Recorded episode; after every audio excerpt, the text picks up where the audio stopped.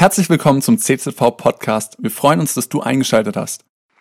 So, ja, heute ist für mich ein glücklicher Tag, weil äh, meine Bücher mit Skeptikern im Gespräch, schwierige Fragen an die Kirche, das hatte ich äh, letzte Woche schon in Heilbronn angeboten und dann habe ich natürlich die Frage wieder nach dem Leid gestellt, wieso lässt ein allmächtiger, ein guter Gott Leid zu? Das ist die Frage, die viele, viele Menschen sich stellen und wir als Christen, ja, wie können wir diese Frage beantworten? Ich habe dafür ein Buch geschrieben und ich habe es in Heilbronn äh, angeboten. Es war sofort ausverkauft. Dann noch ein paar Reste zusammengekratzt für euch und die waren auch sofort weg am Sonntag und jetzt ist Nachschub gekommen und sie sind da und es sind noch viele andere Fragen. Äh, die Kirche will nur mein Geld, ne? die Kirche ist voller Heuchler, Fragezeichen.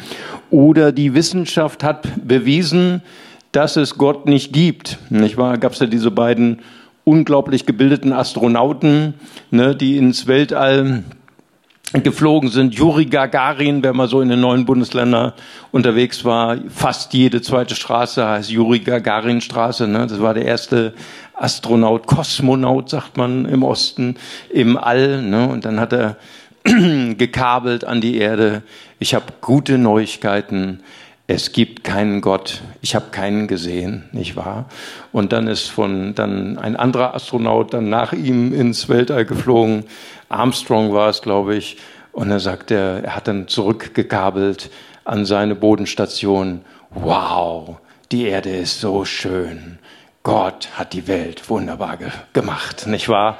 Also so kann man die Welt durch zwei Augen sehen und das ist einfach äh, äh, Wissenschaft, widerlegt nicht Gott. Gott, die Wissenschaft will Gott gar nicht widerlegen. Sie will sie weder beweisen noch widerlegen. Die Wissenschaft kann alles erklären. Ne? Kann erklären, so eine Kamera, wie ich die da sehe, ne? kann erklären, das Objektiv, woraus ist sie gemacht, welches Material und so weiter.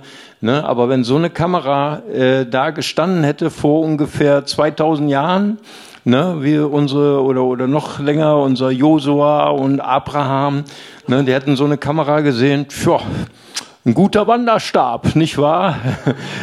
hätten nicht den Sinn erkannt, was man mit so einer Kamera machen kann. Nicht wahr? Und das ist genau, Wissenschaft kann dir alles erklären, woraus du bestehst und, und äh, wie viel, wie viel äh, Wasser äh, in deinem Körper ist, wie viel Prozent, über 90 Prozent übrigens, wow, Wassersäcke, nicht wahr? Aber was, wofür du geschaffen bist, was das Ziel deines Lebens, was der Sinn deines Lebens ist, das kann Wissenschaft dir nicht erklären. Aber dein Designer kann dir das erklären. Deswegen mein Buch jetzt wieder da. Ja, wir wollen heute sprechen über ein schwieriges Thema. Es ist ein aufgeheiztes Thema, wenn Freunde dich im Stich lassen. Wir kommen aus einer schwierigen Zeit. Corona ist ja jetzt vorbei seit Sonntag, nicht wahr? Wunderbar. Aber viele, viele Freundschaften sind zu Bruch gegangen in Corona. Ich weiß nicht, ob ihr es gemerkt habt. Und äh, der Bruch, der Riss, der ging durch die Familien. Maske, ja, nein, Impfung, ja, nein. Ganze Gemeinden haben sich zerstritten, Familien haben sich getrennt, Freundschaften haben sich getrennt. Das war eine Probe für uns alle. Jetzt kommt die nächste Probe. Jetzt kommt Ukraine gegen Russland. Ich habe jetzt mit einem russlanddeutschen Freund telefoniert. Letzte Woche sagte Mario, ein guter Freund von mir ist Russland-Deutscher. Er ist Deutscher. Ja, er hat ein äh, russischsprachiges Reisebüro in Tannenbusch, das Nordsteil von uns. Und sie haben sein Reisebüro abgefackelt, ne? weil so viel Hass jetzt ist gegen die Russen. Aber er ist Deutscher, ja, er ist Russlanddeutscher. Das ist so viel Hass und, und auch äh, war letztens am Predigen in Blankenheim. Das ist ein Russlanddeutscher Pastor und er hat halt eben Freunde, Pastorenfreunde in der Ukraine und in Russland. Und, und jemand hat ihm gesagt, du musst dich jetzt entscheiden. Wir haben jetzt Krieg, du musst dich entscheiden. Du musst dir einen auf den Mond schießen und die anderen, das sind deine echten Freunde. Ich sage, hä? Wir haben nicht Russen, nicht Ukrainer, nicht Deutsche, wir sind Bürger des Himmels. Ne? Wir haben ein Königreich und dieser ganze Hass jetzt, ne? diese ganzen Gebote, die wir in uns verankert haben, du sollst nicht morden, das alles gilt jetzt nicht mehr. Ja, das ist unser Feind, das ist Putin, da dürfen wir töten. Nein, das ist der Geist dieser Welt und er trennt und zerstört Freundschaften. Und jeder, der Freunde verloren hat, der weiß genau, wovon ich spreche. Ich möchte gerne Gottes Wort mit uns lesen und wie immer, äh, nur wenn ihr wollt, nur wenn ihr noch Kraft habt, nach diesem sehr gesalbten Lobpreis dürft ihr mit mir aufstehen aus Respekt vor Gottes Wort.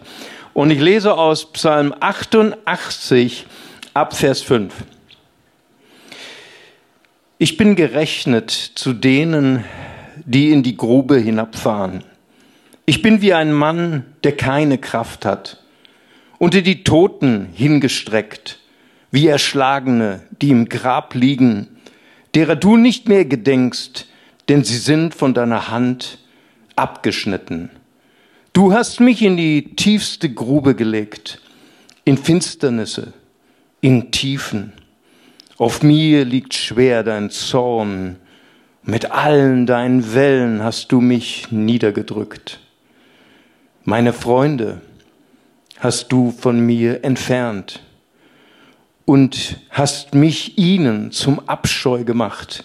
Ich bin eingeschlossen, ich kann nicht herauskommen. Mein Auge verschmachtet vor Elend. Zu dir rufe ich, Herr, den ganzen Tag und strecke meine Hände aus zu dir.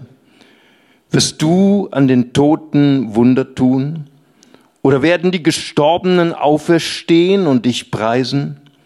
Wird von deiner Gnade erzählt werden im Grab, im Abgrund, von deiner Treue? Werden in der Finsternis bekannt werden deine Wunder und deine Gerechtigkeit im Land des Vergessens? Ich aber, o oh Herr, schreie zu dir, den ganz, den am Morgen möge dir mein Gebet begegnen. Warum, Herr, verwirfst du meine Seele, verbürgst du dein Angesicht vor mir? Elend bin ich und trage deinen Schrecken, bin verwirrt.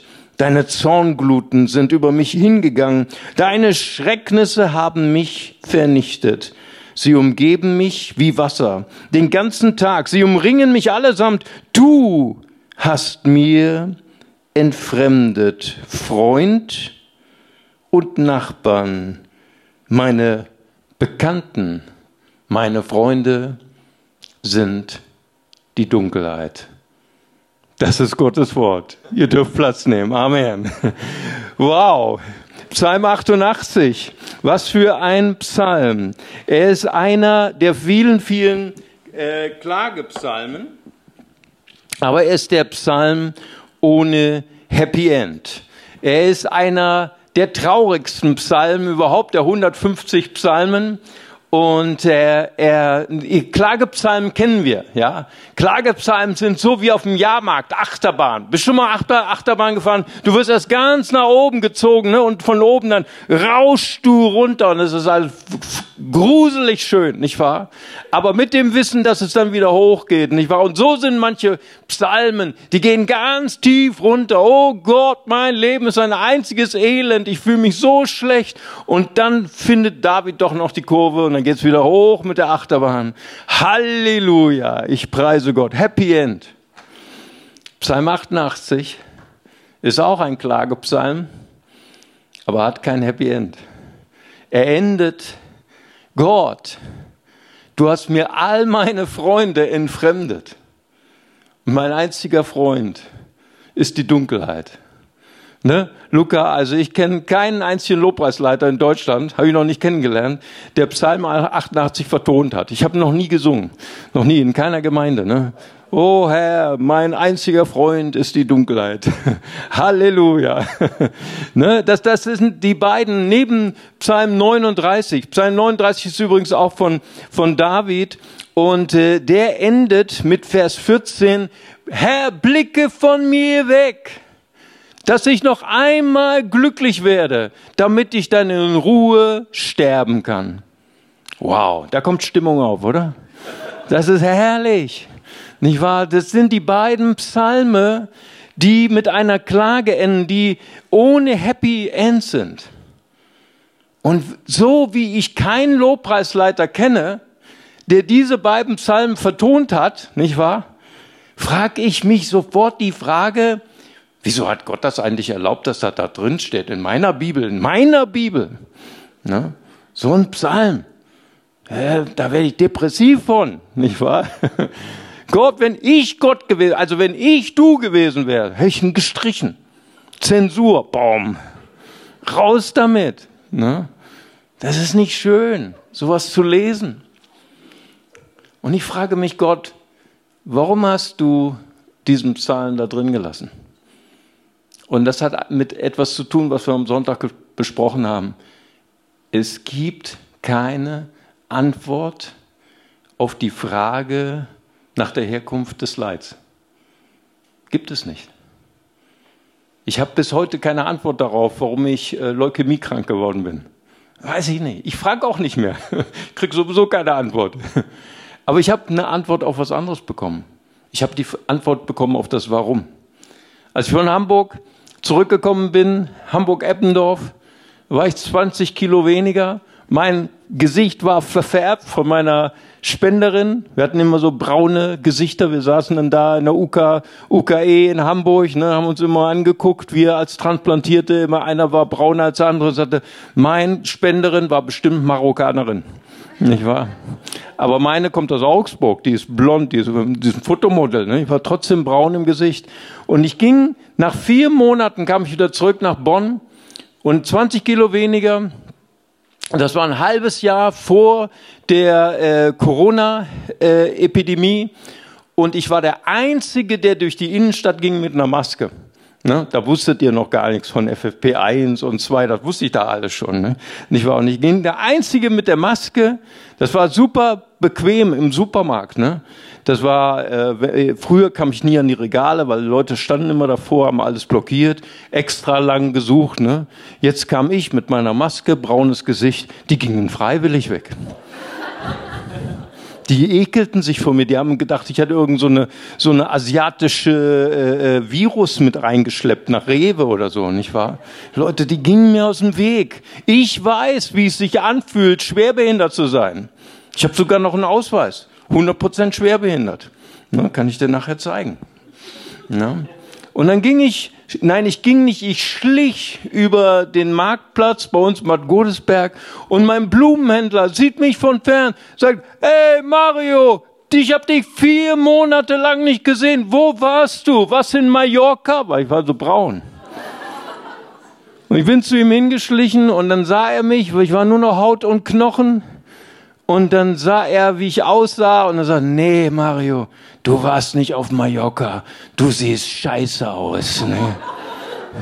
Dankeschön. Ich war, da, da habe ich ihm erzählt, was ich, was ich durchlebt, dass ich Überlebender bin und sage, das erste, was er gesagt hat, ich bin auch DKMS-Spender. Übrigens hier ein ganz, ganz herzliches Dankeschön für alle hier im Saal, die DKMS-Spender sind. Ihr rettet Leben. Herzlichen Dank. Gebt euch mal einen Applaus, falls hier jemand da ist. Und weißt du, was dann passiert ist?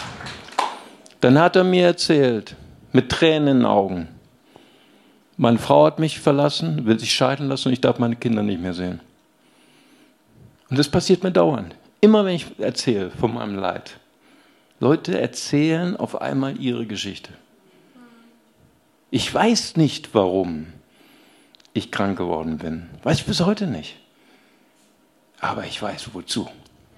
Das ist mein Schlüssel mein Schlüssel.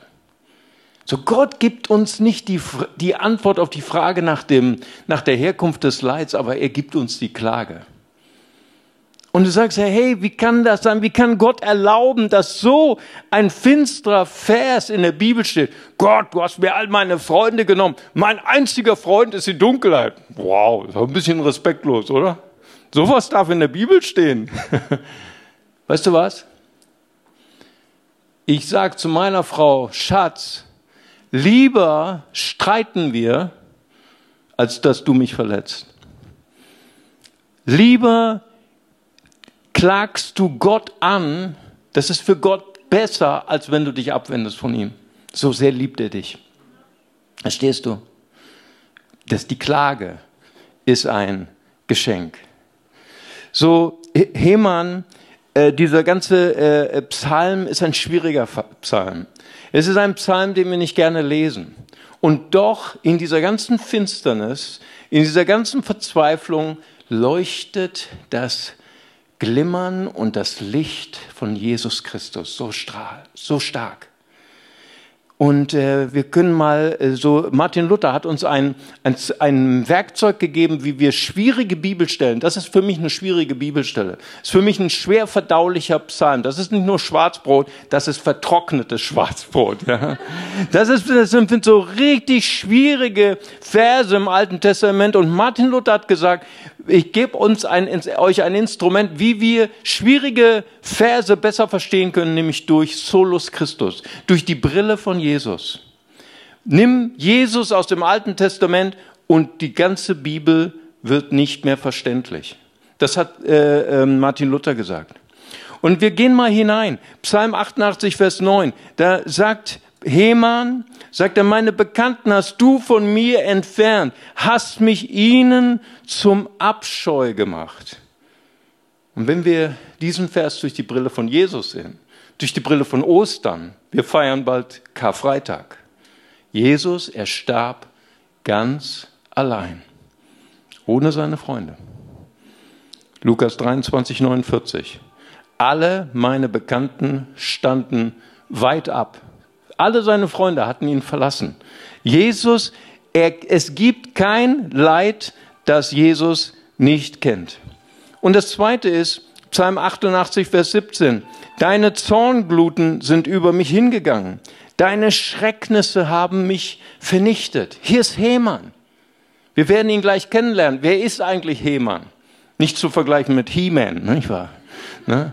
Heman, er war ein guter, ja, wir werden ihn gleich kennenlernen, aber er erlebt sein Leid, ist der Zorn, der ihm begegnet.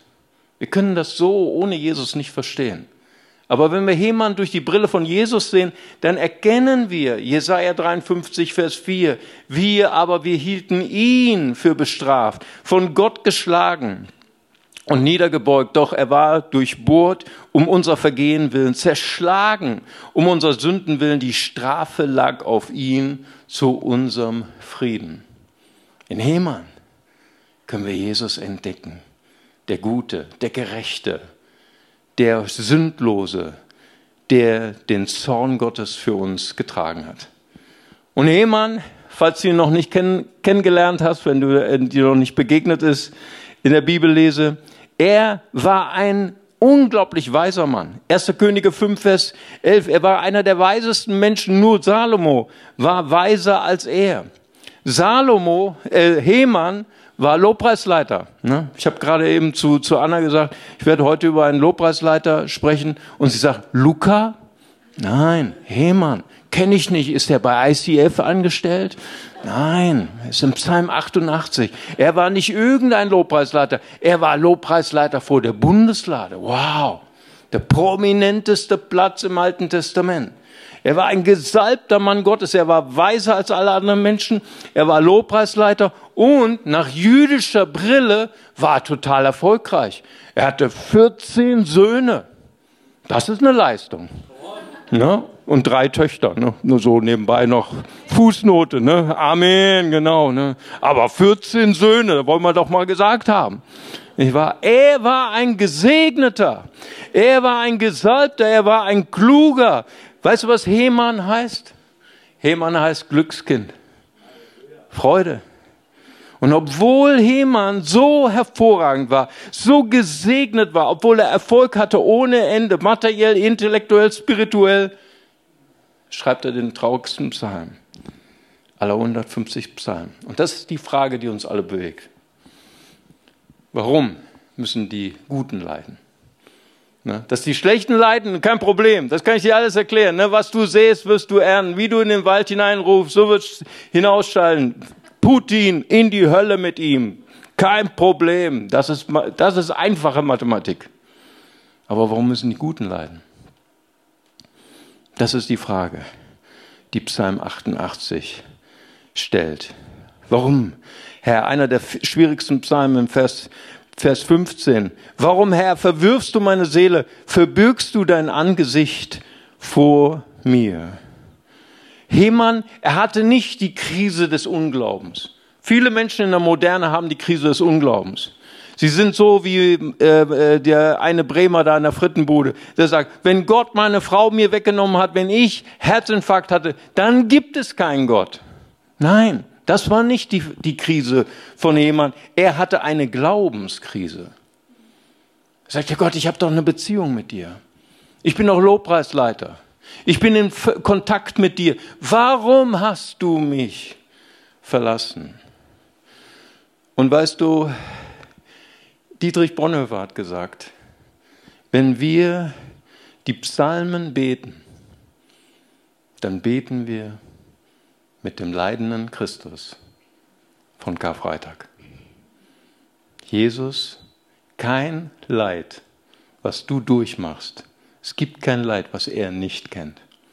Und wenn wir in unserem Leid die Klagepsalmen beten, dann haben wir Gemeinschaft mit dem Schmerzensmann. Dann werden wir getröstet von Jesus selbst. Und dann ist sogar unsere tiefste Nacht ist hell. Psalm 139, Vers 11, da sagte äh, der Psalmist, selbst wenn ich sage, Dunkelheit ist um mich herum, so bist du doch mein Licht. Wow. Und selbst wenn jemand sagt, mein einziger Freund ist Dunkelheit, können wir doch sagen, selbst in der tiefsten Nacht unserer Seele, selbst in der Dunkelheit, treffen wir den Schmerzensmann, treffen wir Jesus. Das ist die erste Aussage. Und Jesus, er sagt, das hat der Pastor schon gesagt, er möchte unser Freund sein. Und das ist eigentlich ein Skandal. Gott möchte dein Freund sein. In Matthäus 1, Vers 23, da heißt es hier, das ist die Verheißung zu Weihnachten, siehe, eine Jungfrau wird schwanger sein und einen Sohn gebären und sie werden seinen Namen Immanuel nennen. Gott mit uns. Das ist für Religionen, wie zum Beispiel den Islam, ist das völlig fremd. Wenn du zu einem Muslim sagst, ich habe eine Beziehung mit Gott, die wissen gar nicht, wovon du sprichst. Eine Beziehung mit Allah. Allah, er ist viel zu heilig, dass er sein Angesicht offenbart irgendjemand. Allah hat übrigens auch nicht zu Mohammed gesprochen. Jibril, der Engel Jibril hat zu Mohammed gesprochen. Wenn Allah zu Mohammed gesprochen hätte, er wäre tot umgefallen. Allah hat keine Beziehung mit den Menschen. Im Koran kannst du lesen, niemand kann Allah sehen ohne Strafe. Auch im Paradies. Das Paradies ist ein Ort ohne Allah. Zu sagen, Gott ist mit uns. Wir, wir sagen das, weil wir sind damit aufgewachsen. Das ist für uns normal. Das ist etwas Skandalöses. Gott möchte unser Freund sein. In Titus 3, Verse 4 und 5 heißt es, als aber erschien die Freundlichkeit und Menschenliebe Gottes, unseres Heilandes, machte er uns selig. Er liebt Menschen, er liebt es bei Menschen zu sein. 1. Mose 1, Vers 27. Gott hatte Adam als Gegenüber geschaffen. In seinem Ebenbild schuf er Mann und Frau ihm ähnlich. Gott möchte mit uns sein.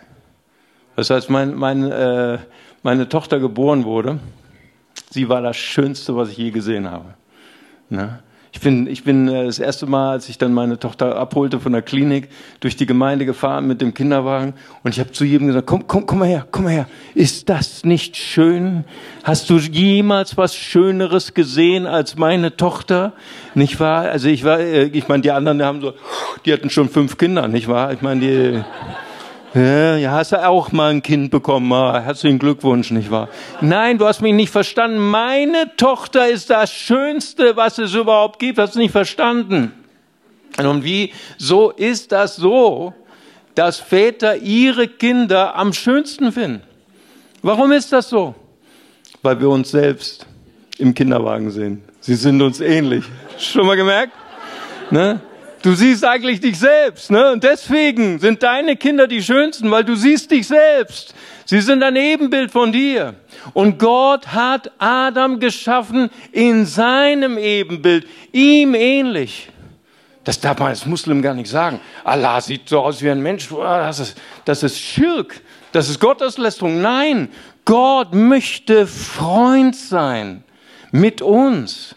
Was im, im Rheinland, ich weiß nicht, wie es hier in Hohenlohe ist, wir, wir sagen im Rheinland, sag mir, wer deine Freunde sind, ich sage dir, wer du bist. Ne? Wenn wir Freunde haben, wir gleichen uns einander an. Ne? Meine Frau sagt immer, ich weiß schon, mit wem du befreundet bist, wie du jetzt redest wie du dich verhältst, wie du dich kleidest. Wir gleichen uns an. Freunde gleichen sich an. Nicht wahr? Manche sagen das sogar über äh, Hundehalter und Hunde. Ne? Meine Frau sagt immer, äh, äh, der, der Hundehalter sieht genauso aus wie sein Hund. Ne? Das ist eine Angleichung.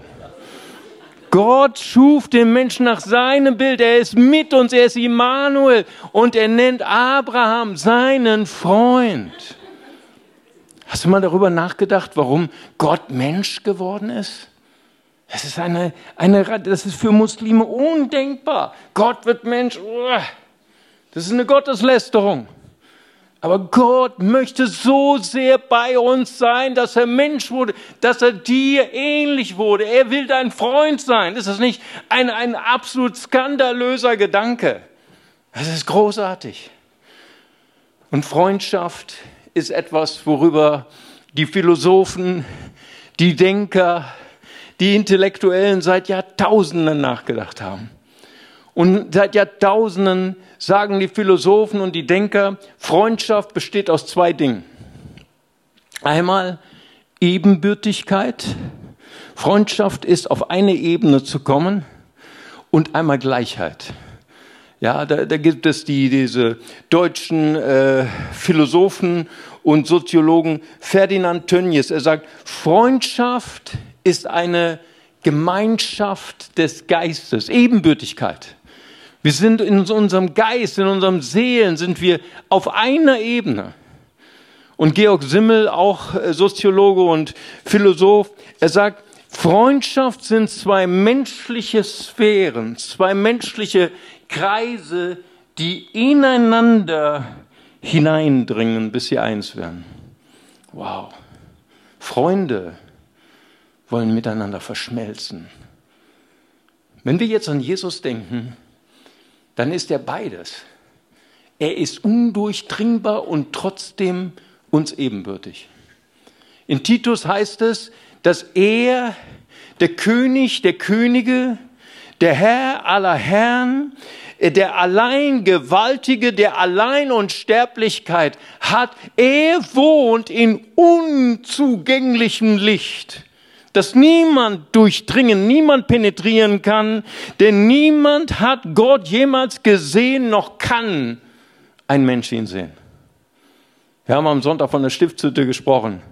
Die Stiftshütte, da durfte kein Mensch hinein, denn dort war die Gegenwart Gottes. Nur einmal im Jahr durfte der Hohepriester rein und er hat dann ein Seil bekommen an seinem rechten Fuß und Glöckchen. Warum Glöckchen? Weil solange es bimmelte, sagte die Gemeinde, der Pastor lebt noch. Ja, so, so heilig war das. Ne, und wenn es nicht mehr bimmelte, dann haben sie am Seil gezogen, haben sie die Leiche schon wieder ein Pastor hinüber, nicht wahr? Die Heiligkeit Gottes. Gott ist nicht, mit Gott kann man nicht eins werden. Er ist in einem undurchdringbaren Licht. Niemand kann Gott sehen und niemand hat Gott jemals gesehen. Und Jesus ist beides als Johannes in der Offenbarung Jesus begegnet, dem Jesus, dem auferstandenen Jesus, Feuerflammen kamen aus seinen Augen, ein, ein scharfes Schwert aus seinem Mund, er fiel tot zu Boden. Das ist Jesus. Und doch ist Jesus ebenbürtig zur gleichen Zeit. Er ist sowohl als auch. Johannes 1, Vers 14, und das Wort wurde Fleisch und wir haben seine Herrlichkeit gesehen und er wohnte unter uns, er zeltete unter uns. Johannes sagt im ersten Johannesbrief, Kapitel 1, Vers 1, das Wort, das zum Leben führt, war von Anfang an da. Un, in unzugänglichen Licht, in Heiligkeit. Aber wie, was wir selbst gehört, mit unseren eigenen Augen gesehen. Hast du gehört? gesehen haben und sogar mit unseren Händen betastet haben. Das war revolutionär, was hier steht. Er, der in unzugänglichem Licht wohnt, hat sich berührbar gemacht. Georg Simmel, zwei menschliche Sphären, die eins werden. Gott wollte eins werden mit uns. Jesus nennt uns Freunde, das hat eben euer Pastor zitiert. Johannes 15, Vers 15. Er will unser Freund sein, so wie es heißt in Sprüche 17, 17. Der Freund erweist zu jeder Zeit seine Liebe als Bruder für die Not ist er geboren. So, Jesus ist ebenbürtig. Nun gab es Philosophen, die versucht haben, die Freundschaft zu definieren als gleich. So, und jetzt brauche ich mal, äh, äh, Nanni, wenn du mal ganz kurz nach vorne kommst und mir das Mikrofon hältst. So, ähm, Aristoteles hat Freundschaft erklärt mit zwei gleichen Gefäßen. Er hat gesagt, Freundschaft sind zwei gleiche Menschen, die einander total gleich sind, mit gleichem Charakter und gleicher Tugend. Und Freundschaft ist nur dann, kann nur dann Freundschaft sein, wenn man voneinander Nutzen hat. Der eine gibt dem einen was, sorry Pastor für die Tropfen auf dem Teppich, und der andere gibt dem anderen was, aber das geht nur gut, wenn die beiden gleich sind. Wenn du befreundet bist mit jemandem, der weniger hat, oder du bist befreundet mit jemandem, der mehr hat, dann ist diese Freundschaft, sie ist nicht befriedigend. Aristoteles hat gesagt, so eine Freundschaft kann niemand halten, weil du gibst und gibst und gibst und gibst und dann bist du leer. Deswegen gibt es nur Freunde, wenn sie absolut gleich sind und wenn sie das Gleiche geben können, weil Aristoteles hat gesagt, wahre Freundschaft ist nur Freundschaft, wenn beide gleich sind und beide einen Nutzen und einen Lustgewinn davon haben. Und deswegen sagte Aristoteles, es gibt keine Freunde. Es gibt keine Freunde. Na, weil es gibt niemand, der gleich ist mit mir.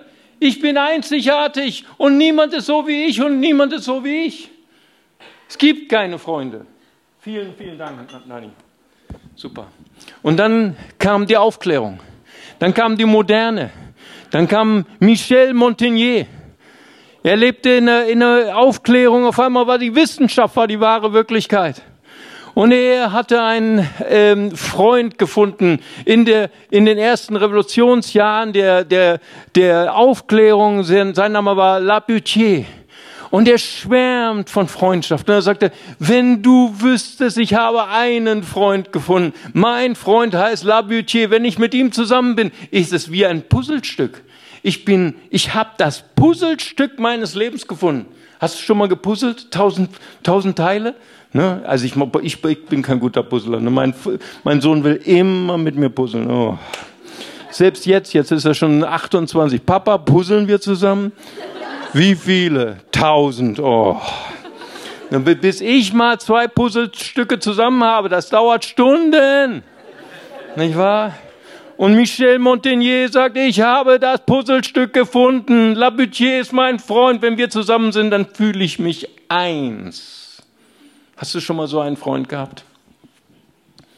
Und dann ist Labutier in der Pest von Spanien gestorben. Und Michel Montagnier sagt, nicht so wie Aristoteles, es gibt keinen Freund. Äh, Michel Montagnier sagt, es gibt nur einen Freund. Es gibt nur ein Puzzlestück, der zu mir passt. Aber der ist gestorben in der Pest. Wow. Dann nach der Moderne kam die Postmoderne. Jacques Derrida. Es gibt keine Wahrheit mehr. Ne? Das haben wir jetzt auch in Corona erlebt. Ne? Corona, wir, wir sind schon längst nicht mehr in der Moderne. Früher, wenn Corona 50 Jahre vorher gekommen wäre und da wäre so ein Wissenschaftler im Fernsehen, hätte gesagt, ihr müsst euch alle impfen lassen, okay. Ne? Wissenschaft ist die wahre Wirklichkeit. Ne? Heute glaubt doch keiner mehr an die Wissenschaft. Ich bin die Wahrheit. Du bist die Wahrheit. Doch egal. Ne? Zwei Wahrheiten nebeneinander, drei Wahrheiten. Postmoderne. Es gibt keine eine Wahrheit mehr. Wir sind alle die Wahrheit. Jeder hat eine verschiedene Meinung. Ist doch super. Aber ich weiß nicht mehr, was die Wahrheit ist. Weil du könntest die Wahrheit haben, ich habe die Wahrheit. Und deswegen sagt Jacques Derrida, wenn es einen Freund gäbe, es gäbe ihn nur in meiner Vorstellung. Es gibt keinen Freund. Alle drei haben das. Äh, Aristoteles hat gesagt, es gibt keinen Freund. Äh, äh, Michel Montagnier sagt, es gibt nur einen Freund, aber der ist leider tot in der Pest. Und ähm, Jacques Derrida sagt, vielleicht gibt es einen Freund, aber eigentlich auch nicht. Aber Jesus er definiert Freundschaft radikal anders. Aristoteles sagt, Freundschaft gibt es nur, wenn beide gleich sind und beide den gleichen Inhalt haben, dass man was davon hat. Ja. Aber Jesus ist so ganz anders. Seine Freundschaft ist so ganz anders.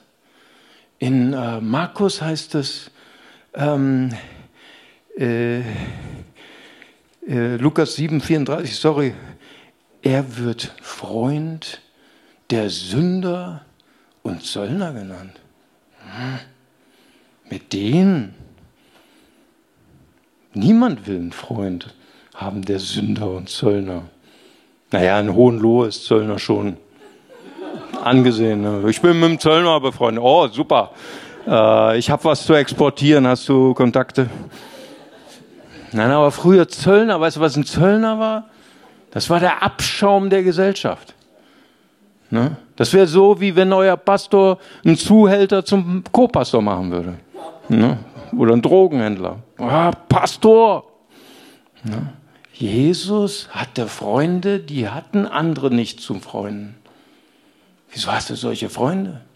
Was bringt dir das? Aristoteles. Freundschaft bringt nur was, wenn ich was davon habe. Wenn ich Lustgewinn habe, wenn ich etwas, wenn ich auch etwas dafür, wenn du mir was gibst, gebe ich dir auch was. Das ist die Freundschaftdefinition von Aristoteles. Aber Jesus hatte Sünder und Zöllner zu Freunden. Das hat ihm nichts gebracht, außer einen schlechten Ruf. Hammer. Was ist das für ein Freundschaftsbegriff? Jesus schmeißt die ganzen Freundschaftsbegriffe der ganzen Antike, der Moderne, der Postmoderne über den Haufen. Er sagt, Johannes 15, Vers 13, niemand hat größere Liebe als der, der sein Leben hingibt für seine Freunde. Ja, Jesus, wo waren denn deine Freunde bei der Kreuzigung, als du dein Leben hingegeben hast?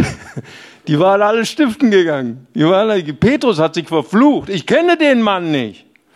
Er hatte einen Tag vorher noch gesagt, ich werde für dich sterben. Na, das waren ja Freunde. Hm? Aber Jesus sagt, ja, ich hatte nicht viel von dieser Freundschaft. Sie haben mich alle im Stich gelassen. Aber er hat sein Leben hingegeben für seine Freunde. Wow, was für ein Freund ist unser Jesus. Amen. Und dann kommt Vers 14 und da sagt Jesus, und ihr seid meine Freunde, wenn ihr tut, was ich euch sage. Aha, haben wir es doch, Aristoteles versteckt mit Maske, nicht wahr? Also doch, ne? Also hat Jesus, hast du doch was davon. Du bist nur mein Freund, wenn du tust, was ich dir sage. Das ist wie Kindergarten, ne? Wenn du nicht mitspielst, das Spiel, was ich spiele, bist nicht mehr mein Freund. Ne? Das kennen wir alles vom Kindergarten, nicht wahr? Das ist doch Aristoteles. Und dann kommt Rudolf Bultmann in seinem großartigen Johannes-Kommentar. Da sagt er, nein, so ist das nicht. Da ist nicht die Kausalität. Man wird nicht erst Freund, wenn man was leistet, sondern weil Jesus spricht, ihr seid meine Freunde, sind wir fähig, den Willen Gottes zu tun. Wow, das ist eine ganz neue Sicht auf die Nachfolge Jesu, weil Jesus mich Freund nennt, weil ich angeschlossen bin an seine Kraft, weil ich angeschlossen bin an seine Freundschaft, bin ich fähig, den Willen Gottes zu tun.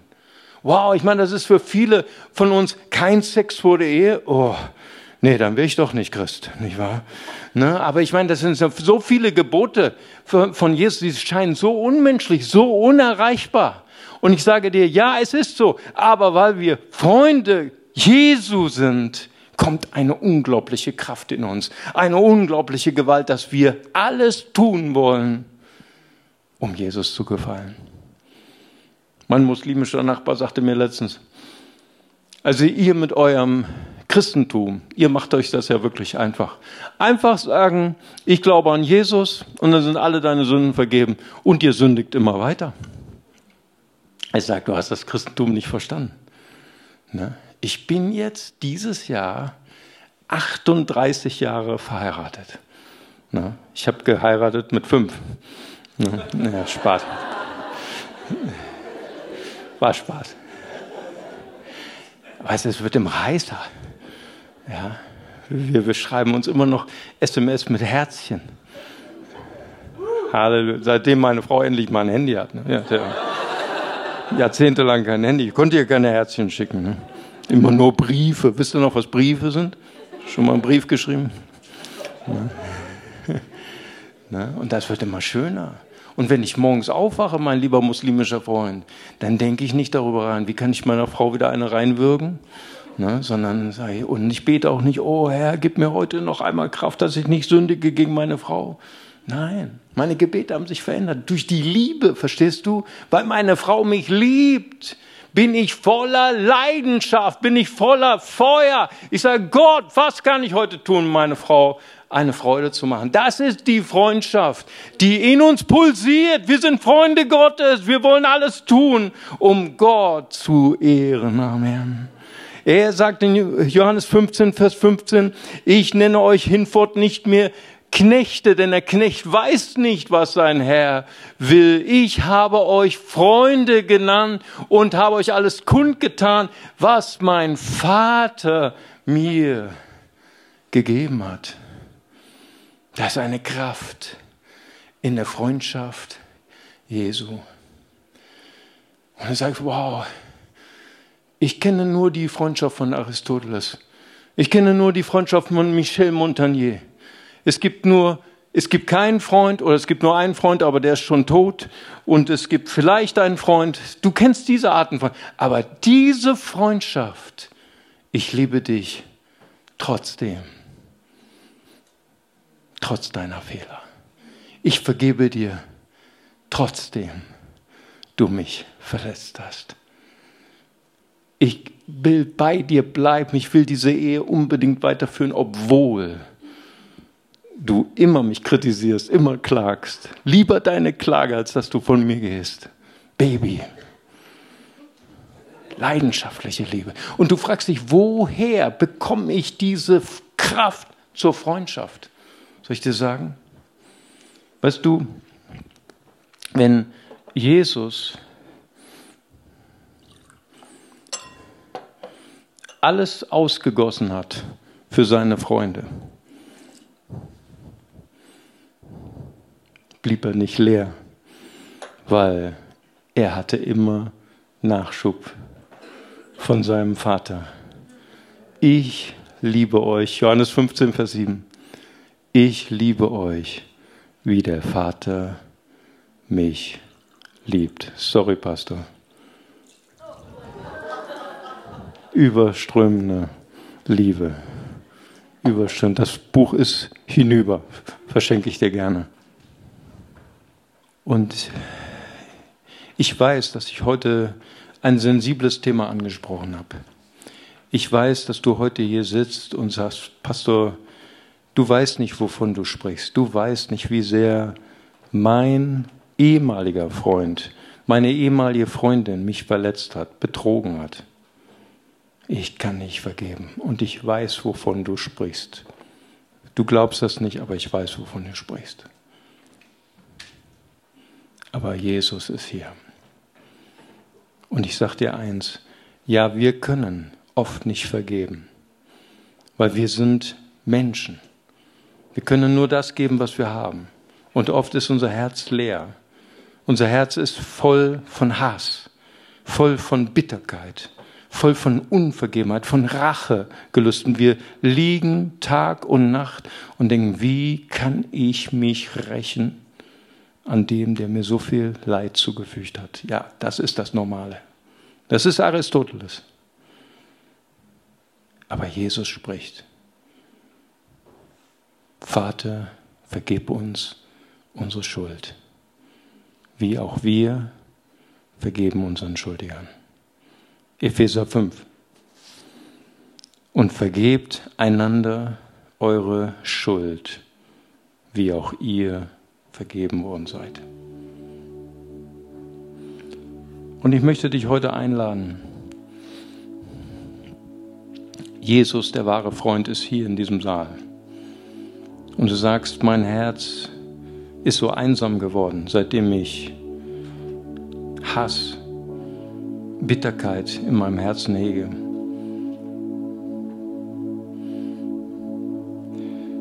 Ich bin einsam geworden. Nur die Dunkelheit ist mein Freund, Hemann.